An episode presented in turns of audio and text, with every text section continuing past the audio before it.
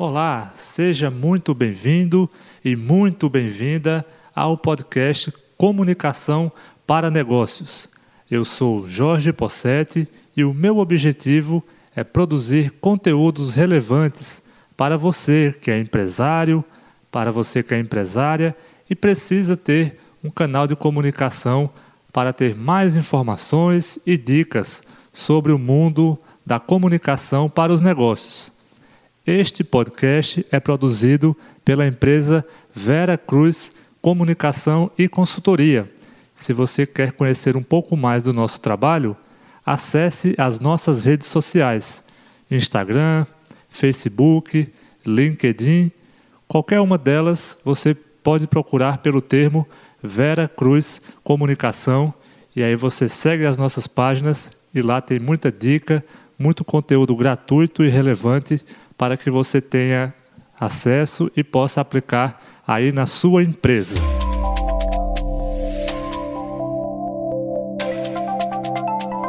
Nesse episódio nós vamos tratar sobre como as tecnologias têm mudado a forma de comunicação das empresas com seus clientes, com seus fornecedores e principalmente com a sociedade.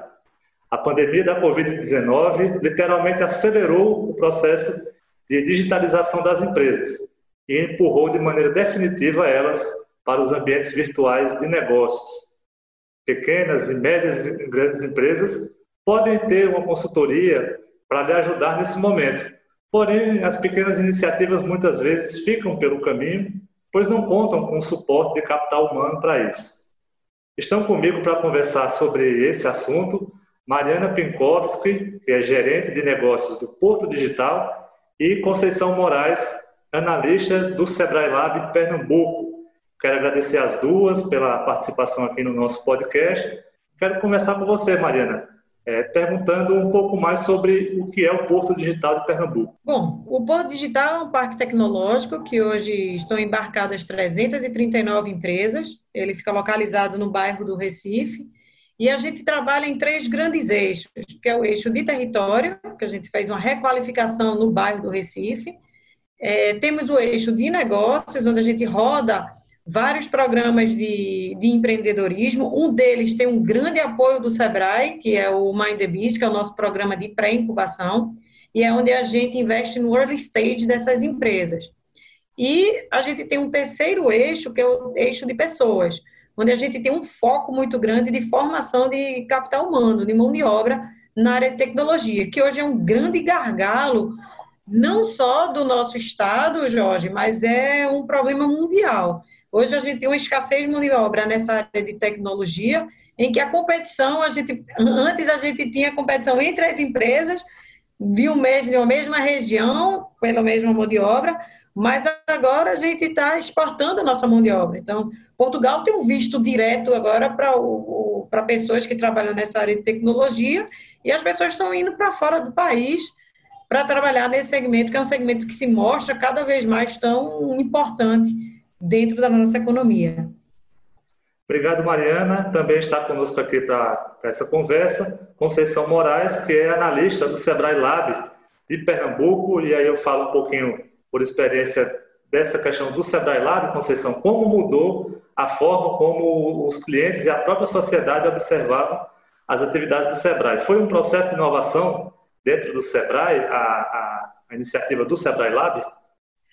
Olha, o Sebrae Lab é como se fosse um laboratório que procura trabalhar com estratégias digitais e sempre pensando com a, com a cultura de pensar como uma startup, para poder desenvolver e usinar soluções de forma mais rápida e depois essas soluções sendo, vamos dizer assim, impregnadas, aderidas a todas as outras ações, é, dentro do Sebrae, dentro de todos os projetos e as unidades.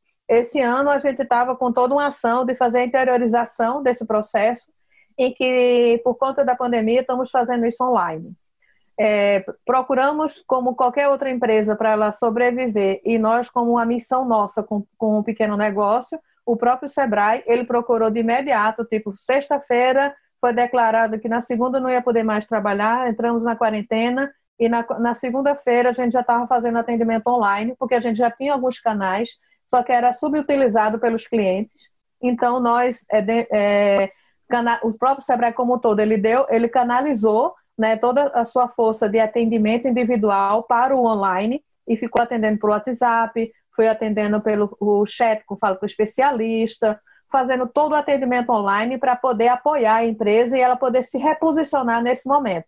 Fora isso, algumas soluções que têm a expressão Express, que é o Sebrae Tech Express, Marca Digital Express, que são pequenas soluções que para poder dar rapidez ao pequeno negócio a se reposicionar. Porque nesse momento as empresas elas precisam se adaptar rapidamente. E nesse adaptar rapidamente, não é de hora para outra que ela consegue saber fazer uma boa arte para colocar no seu marketing digital, é, fazer as suas postagens. E agora na entrada dos protocolos, né? De uma hora para outra, ela tem que fazer uma implantação dos protocolos como um todo. Então a gente está com essas consultorias para dar suporte aos pequenos negócios a esse processo. Então estamos sim caminhando de forma rápida e o grande impacto é muito mais com os nossos clientes, com, com aqueles clientes que faz parte de, de, do sentido de ser do Sebrae, que é os pequenos negócios, que antes ele, alguns já estavam antenados, então esses, por algum outro motivo, ainda foi, vamos dizer, teve uma retração de, de venda, de, enfim, mas ele conseguiu ainda so, é, sair porque ele já tinha um canal aberto no digital.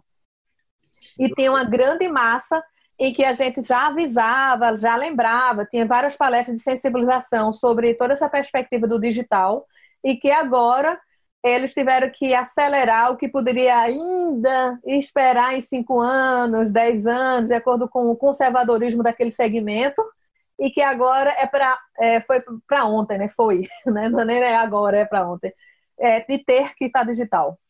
Na verdade, o que a gente está vendo, é, Mariana e Conceição, é realmente a mudança do comportamento da sociedade como um todo, e a gente vai falar especificamente de negócios, mas a pandemia acelerou uma mudança de comportamento geral. Mas para as empresas, especificamente falando, que é o nosso alvo aqui para os nossos empresários, é o que Conceição disse. Talvez uma mudança que estava prevista aí para acontecer gradativamente, com alguma resistência. Geralmente o empresário só se movimenta mais quando o mercado empurra ele por um concorrente, aí ele vai se mexer porque o concorrente dele fez. Agora foi o contrário. Agora, quem se mexeu de maneira muito forte e exigiu das empresas um novo comportamento foi a própria sociedade, seu próprio consumidor. Como que você enxerga essa mudança comportamental?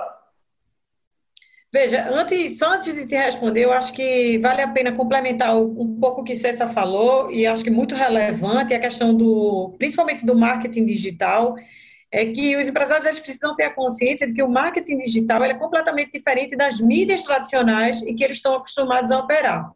E assim, a gente que trabalha com essa parte digital, o que a gente vê por parte do empresário é que de uma hora para outra ele quer digitalizar a empresa dele. Então ele já começa num grande erro, porque ele quer, ele quer transpor, Jorge, todas aquelas práticas corriqueiras do meio físico e do meio presencial, ele quer transportar para o meio digital. Esse é o primeiro grande erro, porque dentro das redes você jamais vai ter a mesma experiência que você tem no físico. Então você tem que ter uma outra estratégia, uma outra dinâmica de comunicação e você tem que começar a explorar o que o digital tem de ponto positivo e que jamais vai ser aqueles pontos positivos que você já tinha no tradicional. Então, você tem que começar uma quebra de paradigma no próprio empresário. Então, ele tem que entender o digital não como o físico dentro do computador, mas é uma outra dinâmica, é uma outra estratégia, é uma outra inteligência de mercado que vem por trás. Então, eu acho que é, Cessa aportou isso muito bem quando ela, quando ela fala da, das mídias. Muito empresário ele ainda não está pronto e preparado para explorar o que o digital pode trazer para ele. E a possibilidade de escala, quando você bem utiliza as redes sociais, é muito maior do que uma escala no físico, entendeu? Que aí você não tem barreira, você não tem fronteira, entendeu? Então, eu acho que é, isso é, é, é, muito importante que o, e que o empresário comece a estudar, sim, o digital como daqui para frente o principal meio para eles começar a escoar essa produção. E eu consigo enxergar que pelo lado do consumo, eu acho que você conseguiu resumir muito bem, coisas que a gente estava é, lutando isso, tanto com a classe empresarial quanto com a sociedade, para a gente dar esses passos. Acho que Cessa falou bem, de 5, de 10 anos, a gente conseguiu fazer em três meses. Então, você vê isso em, em vários segmentos. Você, é, o comércio sentiu isso, ele teve que pivotar o modelo de negócio dele numa, numa, num curto, curtíssimo espaço de tempo. Você vê outro setor que foi muito afetado, que foi o setor da educação. Impressionante é, o privado, que ele ainda tem um, uma classe média com o mínimo de estrutura em casa, de internet, as escolas conseguiram colocar o coitado do professor na frente de um computador e ele transpôs, aí é o que eu digo, é o erro, ele transpôs uma sala de aula presencial para dentro do computador. Não é isso. No digital, você tem outras ferramentas, você tem outras metodologias de aprendizagem, que não a metodologia presencial. Então, assim, é, é um grande alerta que a gente está fazendo, é que, tudo bem, a gente entende a corrida dessa nova adaptação, mas isso tem uma ciência e tem um estudo por trás, certo? Do, do porquê de como que funciona o digital. Então, essa mudança de comportamento, ela precisa ser, sim, avaliada. Eu acho que o consumidor, ele perdeu, aspas, aspas, aquele medo que ele tinha do digital, porque agora, de uma hora para outra, ele viu que ele não tinha opção. Se ele não comprar pela internet, ele não ia ter aquele produto. Então, assim, ele teve que, de uma forma é, meio que imposta pela própria pandemia, ele teve que se reinventar e teve que superar os seus medos. Entendeu? Agora, cabe o outro lado da moeda, que é o empresário, se adequar a essa nova realidade, porque o consumidor vai ficar cada vez mais exigente. E também a, a, a, o retorno, né, a reabertura para conviver com a pandemia não vai ser também mais a mesma, porque gerou-se ressignificação das pessoas no seu comportamento e do que é interessante comprar online ou presencial. Então, tem questões que às vezes você resolvia na rua, que era chato, mas que tinha que ir para a rua, as pessoas começam a analisar, pô, eu posso aproveitar muito bem meu tempo fazendo outra coisa e posso fazer isso digitalmente. Então, está é, tendo uma ressignificação da população, como a gente está tá vivenciando, vamos dizer assim, o olho do furacão, não se tem um estudo acertado de assim, o comportamento agora é este a, nós estamos construindo esse novo comportamento, ressignificando o, o atual e o velho, tá? E aí vai, por exemplo, o check-in de hotel. Se você for olhar, é um dos grandes incômodos de todo mundo que vai para a rede hoteleira fazer o check-in, chegar lá e preencher aquela papelada. Quanto é aí onde vem as regras do que o pessoal chama de low touch, assim, tipo, é a redução máxima possível de tocar, de ter que fazer coisas, né? é, é, que pode fazer muito bem no digital. Então as pessoas não vão estar mais voltando com tolerância para fazer essas coisinhas. Ao mesmo tempo, alguns setores que, principalmente a educação, que está formando a nova juventude aí, a nova, é, a nova sociedade, também poderá, por conta dessa forma como bem é, Mariana colocou, de ter que empurrar o, o, o físico para dentro do digital, da forma que está sendo aplicada, está se gerando também ali traumas traumas para aquele professor, traumas para a criança. E essa experiência não pode ser negativa, tá? Mas está sendo para muitos negativa essa aula online porque a metodologia não está correta. Mas aí vem o time de, de reflexão e de abertura, tanto da escola, de se reposicionar na sua metodologia, para poder continuar. Porque também não vão voltar de imediato para a aula presencial. A tendência, vendo em diversos países, está sendo uma, um retorno parcial e tendo aulas de forma híbrida. Então, o, o, online vai continuar, mas com que posicionamento eu vou estar fazendo abordagem online? Né? Os próprios negócios, por sua vez, os clientes vão estar também querendo ter a relação híbrida, né? de ir lá e também pedir check-out, né? vou lá, é, enfim, pegar o produto na loja, comprar, a valorização do local, do, do bairro, da economia, essa tomada de consciência de comprar localmente isso começou desde a Segunda Guerra Mundial, não quero voltar tanto ao passado, mas que as pessoas, para recuperar sua economia, elas tiveram a consciência de saber comprar o que era necessário para não ter inflação e também o local para valorizar e poder gerar renda para aquelas pessoas que estão ali no entorno. Com esses bloqueios de mercado para algumas coisas, principalmente de que venha cargas aéreas, tá, foram um pouco travados e prejudicados. As cargas de tipo de marítimas que demoram, né, mas que chegam em grande escala, essas não foram é, impactadas demais. Mas, em compensação, a nossa economia local, ela precisa ser reativada. E isso aí vem de, da, dessa tomada de consciência do consumidor. Né? Mas sempre o consumidor e as empresas não vão mais voltar como era antes. Elas vão ter que se reposicionar. E, às vezes, começa com algo simples de entender o cliente. Aquele cliente ali, ele vai poder, às vezes, conversar só com o WhatsApp, resolve tudo. E agora, com o WhatsApp para negócio, que entrou ali com meio de pagamento, ficou maravilhoso é, essa opção de fazer, fazer a transação ali já o pagamento. Né? Para outros, a boa relação de diálogo, de relacionamento com o cliente nas redes sociais também. E um aspecto bastante importante que vai assim, vai impactar é a relação de confiança se de fato o cliente está cumprindo o protocolo de higienização. Porque eu já vi já pessoas indo para uma padaria, vendo que é, um determinado empresário, funcionário, não estava usando a máscara correta, não estava cumprindo o protocolo, a pessoa até de forma consciente alertou, mas deixou de comprar. Porque a gente está mexendo com saúde, com vida. Né? Então, a relação de, de, de, de confiança, ela agora, aquela história do fio do bigode, ou vai ou vai. No fio do bigode, se de fato eu estou cumprindo a, a, o protocolo de segurança, porque eu estou mexendo com a vida das pessoas e com a saúde das pessoas, de quem está trabalhando e dos clientes. Agora, deixa eu questionar vocês duas. A gente falou um pouquinho sobre as mudanças comportamentais, e aí essas mudanças empurraram as empresas para esse novo, essa nova forma de comunicação. Na visão de vocês, qual seria um grande exemplo, aí, macro, para a gente ter como referência, de uma empresa que se destacou, que fez bem essa lição de casa, que apoiou é, outros negócios nessa época de pandemia? Quem vocês poderiam destacar? Mário é, e Conceição. Eu, eu, eu acho é, que eu acho, além dela ter feito, obviamente, é, para a própria empresa dela, que foi no caso Magalu, eu acho que foi uma grande iniciativa, principalmente de, de auxílio e apoio para os micro e pequenos, certo? O Magalu já tinha um e-commerce bem estabelecido, é, e durante essa pandemia ele conseguiu escalar assustadoramente o seu volume de transação.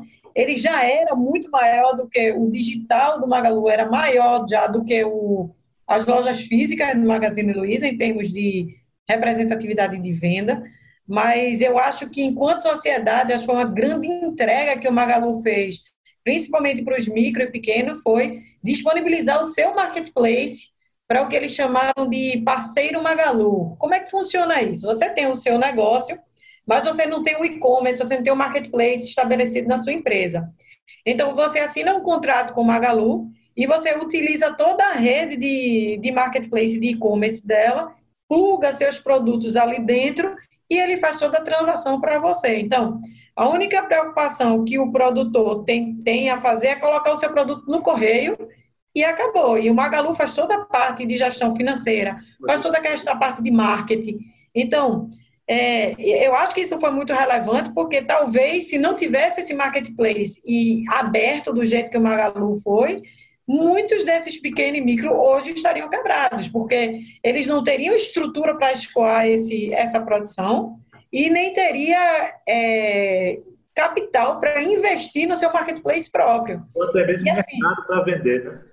Como é? Eu não tenho mercado para vender, porque os, os, mercados locais se fecharam com a pandemia, né? Então, a partir do momento que você não tem praça para vender, você precisa de um canal digital para vender para outras praças e um canal pronto, consolidado e nacionalmente conhecido. Então, todo o esforço que você teria de divulgação do seu produto, você minimiza quando você já utiliza uma plataforma de e-commerce já muito bem posicionada no mercado a nível nacional. Entendeu? Então, para mim, durante a pandemia, eu acho que foi um grande case. Obviamente que eles vão aumentar o lucro dele, porque eles ganham percentual na venda, é, e é legítimo, ninguém discute isso e acho que a grande entrega, eu acho que para a não quebradeira geral dos micro e pequenos empresários brasileiros. é, de fato, a Magalu ela é um grande exemplo disso, como também da, é, tanto da, do marketplace dela se tornar uma empresa digital. Quando você faz toda a transformação digital, alguns denominam uma empresa como negócio digital. Então, ela tem uma empresa digital porque ela consegue fazer toda essa dinâmica e a cultura interna, o DNA da empresa realmente está toda interligada a isso como também ela tem todas as suas práticas sustentáveis, porque não é mais aquela linha do capitalismo feroz. Eu preciso de, para eu vivenciar na sociedade, eu preciso ser sustentável. Então, ela tem todo essa, essa esse olhar do, com, a, com, a, sociedade, e aí também chegou a fazer até uma parceria com o Sebrae, no sentido de, de gerar esse, é, esse parceiro com um valor diferenciado, um percentual menor de cobrança das taxas de transações que acontecem em todos os marketplaces, né, e para apoiar. Agora, quando eu entro para o online, para venda online, eu também tenho que estar observando um detalhe básico, que é a embalagem.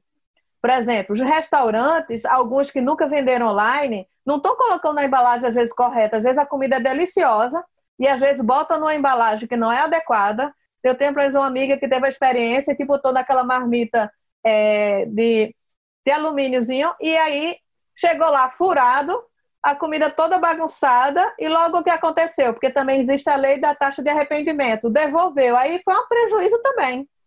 Então, você tem que ter zelo na embalagem na hora de fazer o encaminhamento para o cliente. Não só a higienização, mas como é a embalagem adequada para chegar ao produto é, correto, em conformidade para o cliente. Também existem pequenos exemplos da criatividade do pequeno negócio, que é aquele que teve a capacidade de se adaptar né? Então eles eh, foram seguiram em frente. Então, por exemplo, eu tenho um grande exemplo que eu vejo de uma empresa de turismo em São Paulo, que ela ele atende 50 mais. 50 mais significa é, clientes de terceira idade, pessoas que têm mais de 50 anos, 60, 70, que sempre gostou de fazer o turismozinho em grupos, com amizade, faz amizade na, na viagem. E ele começou a fazer encontros para fazer, é, fazer as lembranças do, das principais viagens, como também ensinar essa turma toda a usar o Zoom, a se conectar, a conversar, a fazer compra online. Ele procurou entender aquele momento de apoio do seu cliente, não fez aquela venda direta, mas ele procurou fortalecer o seu relacionamento. Como também um restaurante aqui em Porto de Galinhas, é, que faz parte do grupo da Boa, Me da Mesa aqui de Porto, Porto altamente foi prejudicado, porque turismo zero, e ali vivencia 100% de turista. Então, tudo que é restaurante, hotel, pousada, todo ali é, é, praticamente parou.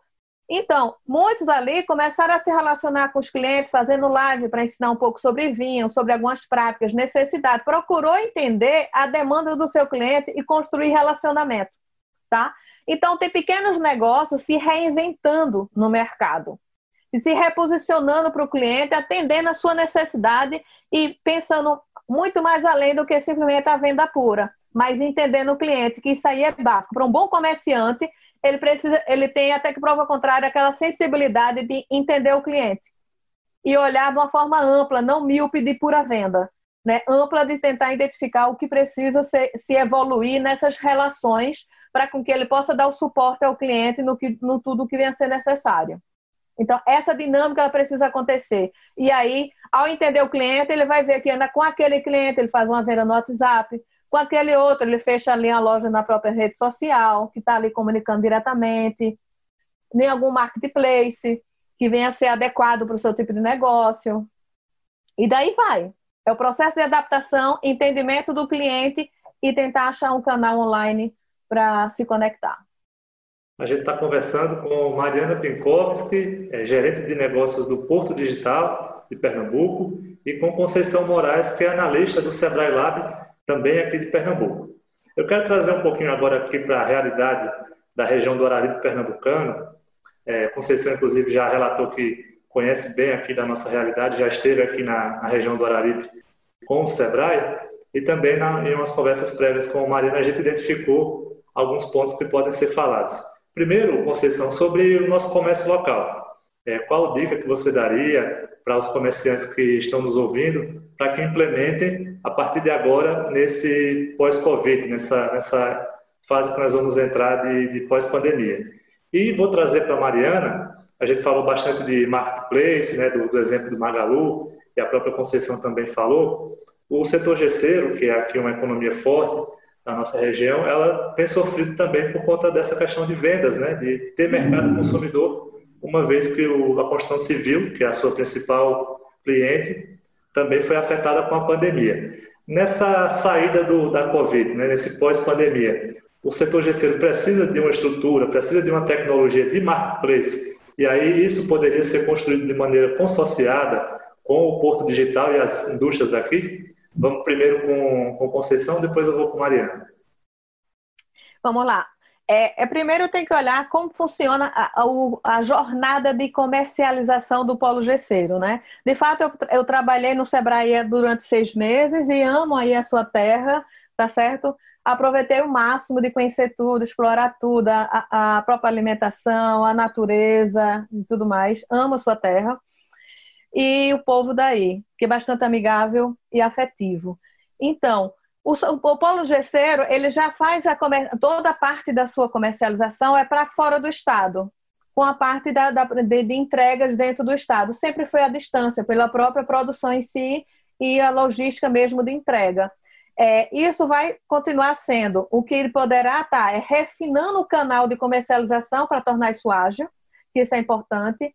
É, a questão do desperdício, né, por conta desse período em que estava é, o, o, a cadeia de, da construção civil está um pouco retraída. Então, vai precisar de uma atuação de, redu de redução de custo, mas não de redução de custo, porque é trabalhar é, redução de desperdícios, né? Reavaliar suas práticas para tirar desperdícios, desde matéria-prima e de tudo mais, das práticas que vêm utilizadas na logística, como um todo, para poder funcionar.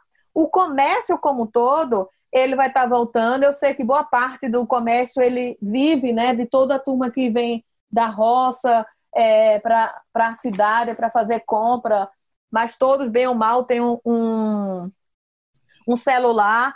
Aí é onde vem a retomada do relacionamento com esses clientes, para ter o WhatsApp, para se comunicar como está atendendo, para com que essa pessoa não faça viagem para a cidade e ficam mais de uma hora numa fila para poder entrar na empresa, porque precisa de ter lá um percentual X que pode circular dentro do negócio. Então, se a empresa já pode estar tá agendando grupos de clientes para o WhatsApp, então, como ela pode gerar conveniência e conforto para esses clientes? E principalmente o que vem geralmente cedo da manhã para a cidade para resolver as coisas e depois voltar para a roça, para sua fazenda, para o distrito e tudo mais. Então, precisa de ter esse, esse movimento de, de hospitalidade do cliente e também, mais do que nunca, é da consciência da segurança, tá certo? Das pessoas, né? De ter a consciência de cumprir o protocolo, ter aquela consciência que aquilo dali, se eu não cumprir, eu estou prejudicando a minha saúde e estou prejudicando a saúde de outro. Aí algum pode dizer, poxa, mas eu já tive Covid, tá? Mas você está ali na consciência daquela prática para proteger a vida do outro, que eu não sei se vai estar tá ali é, tendo que ser poderá ser contaminado. Que isso fazendo bem feito, a economia vai começar a voltar a se regularizar. Não fazendo bem feito, vem o que alguns já dizem de segunda, terceira onda, que é voltar a fechar. E aí a quebradeira vai ser grande. É como essa, essa proposta de reabertura com os protocolos, o Sebrae tem o próprio sistema todo, o Sebrae, criou vários é, protocolos envolvendo estudiosos, pessoas da área, para servir de referência para todas as pessoas.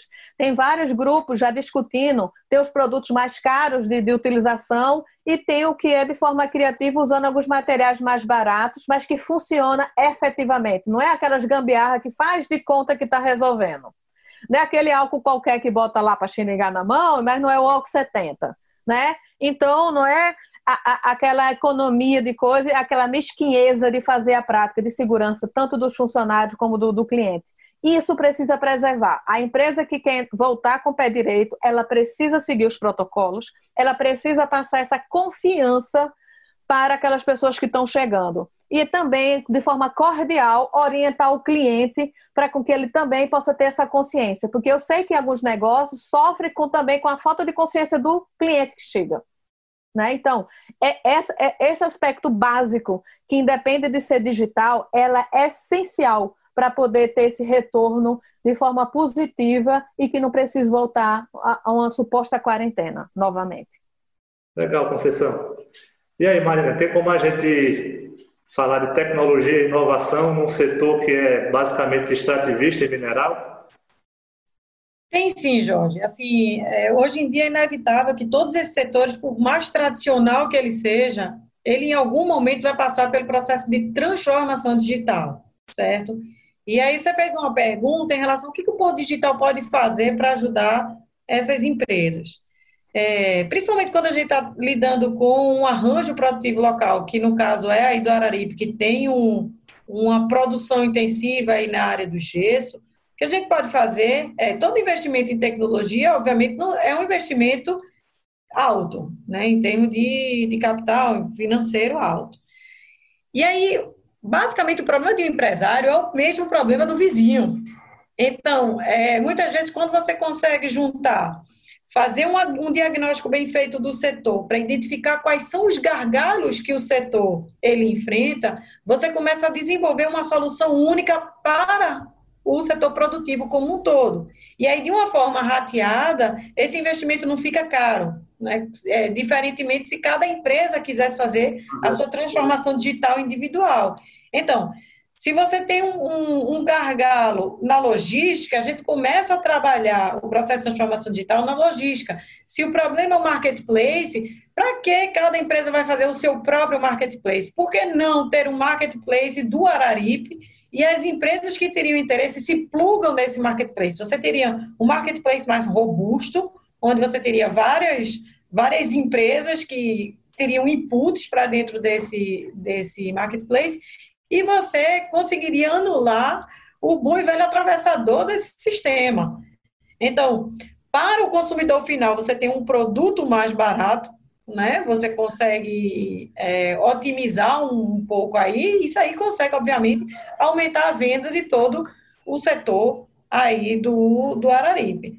A gente é, pegou muito a questão de, de marketplace, mas a gente sabe que tem um problema de formação e de capacitação de mão de obra aí muito forte e que a tecnologia está aqui para isso também, porque não desenvolver um curso é, com plataformas, não, como eu bem critiquei no início do nosso podcast, não é, você digitalizar o coitado do professor, mas você utilizar as ferramentas tecnológicas que a gente tem, utilizar metodologias ativas, o ferramental é, correto e por que não capacitar esse pessoal? E a tecnologia ela consegue viabilizar isso a um custo mais barato. Então, você pode sim pensar em planos de formação, você pode sim pensar na transformação digital, na, no que toca a parte do e-commerce, no que toca a logística, no que toca o próprio setor produtivo.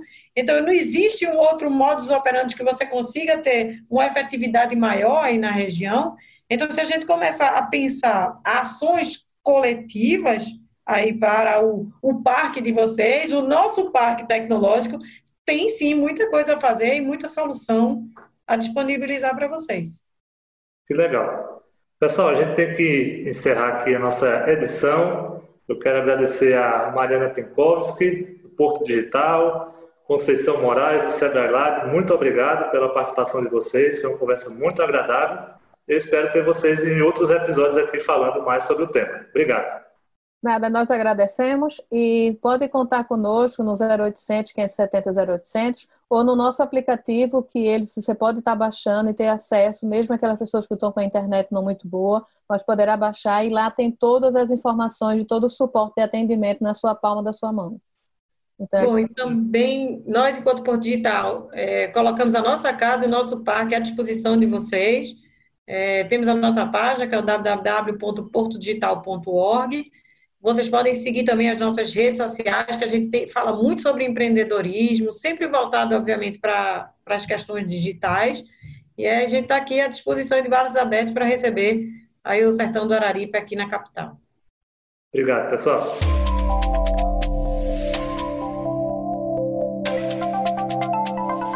Estamos chegando ao fim de mais um episódio do podcast Comunicação para Negócios.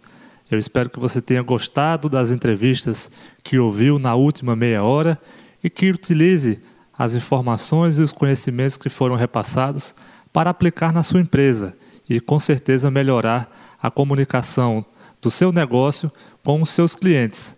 Então marque aí na sua agenda toda quinta-feira, às 19 horas, tem episódio novo aqui no nosso podcast.